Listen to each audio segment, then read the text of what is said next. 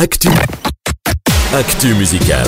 Bonjour Jonathan. Bonjour Sandrine, rebonjour. Rebonjour. Aujourd'hui lundi, jour des actualités musicales, de l'actualité musicale même.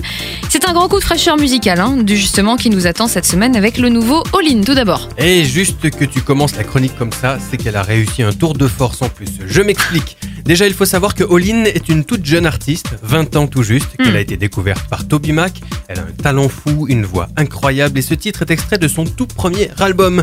On en parle déjà un peu partout dans le monde. Euh, Voilà, il y a de la fraîcheur liée à sa personnalité, il y a celle de la production. Toby Mac et ses acolytes de Gotti Record, ils n'y sont pas pour rien. Mais tu parles de fraîcheur à propos d'un titre qui est supposé parler de solitude. Hmm. Can't Live Without, c'est vrai que le titre est évocateur.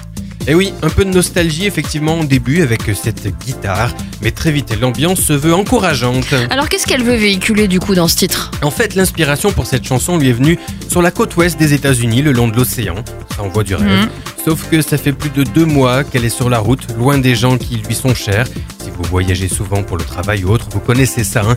Elle voulait écrire sur ce qu'elle ressentait à ce moment, dire à quel point, peu importe le lieu où on se trouve, on peut pas vivre l'amitié, l'amour d'amis, de la famille qui sont un support pour vous, qui veulent le meilleur pour vous. C'est la même chose pour Dieu d'ailleurs. Et c'est euh, quand on est loin hein, qu'on s'en rend souvent Et le oui, plus compte. C'est tellement ça. Quand le manque se fait sentir, on se rend, à quel, euh, à quel- on se rend compte pardon, à quel point c'est indispensable pour nous. Vous avez sûrement déjà entendu ce témoignage hein, de la part de gens qui ont tout perdu, qui disent que tout ce qui compte le plus, c'est l'amour de ses proches. Bref, c'est ce que voulait partager All-In, et en même temps, je voulais que ça sonne de manière à lui rappeler l'endroit qui l'a inspiré, la plage californienne.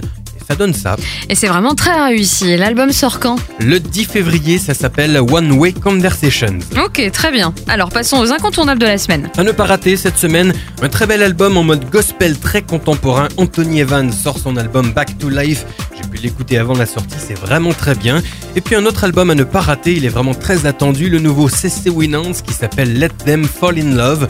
Et enfin le nouvel album de Carrie Job qui s'appelle The Garden. Ah, et je m'en réjouis personnellement. Alors si vous n'avez pas pu noter, vous pourrez ré- réécouter bien sûr cette chronique dans les replays de Phare FM. Et on passe au scoop de la semaine, Jonathan. Et oui, je vous parlais la semaine dernière de l'album collector de Delirious. Et bien, cette semaine, c'est l'ancien guitariste de Delirious, Stu G, qui annonce un album. Ça s'appellera Béatitude. Martin Smith y participera d'ailleurs. Ça sortira normalement le 21 avril. Et puis, rumeur, peut-être un nouveau, un nouveau Jeremy Camp cette année. Ah, bah ça serait chouette, tu nous tiens au courant. Évidemment. Merci Jonathan. Avec plaisir.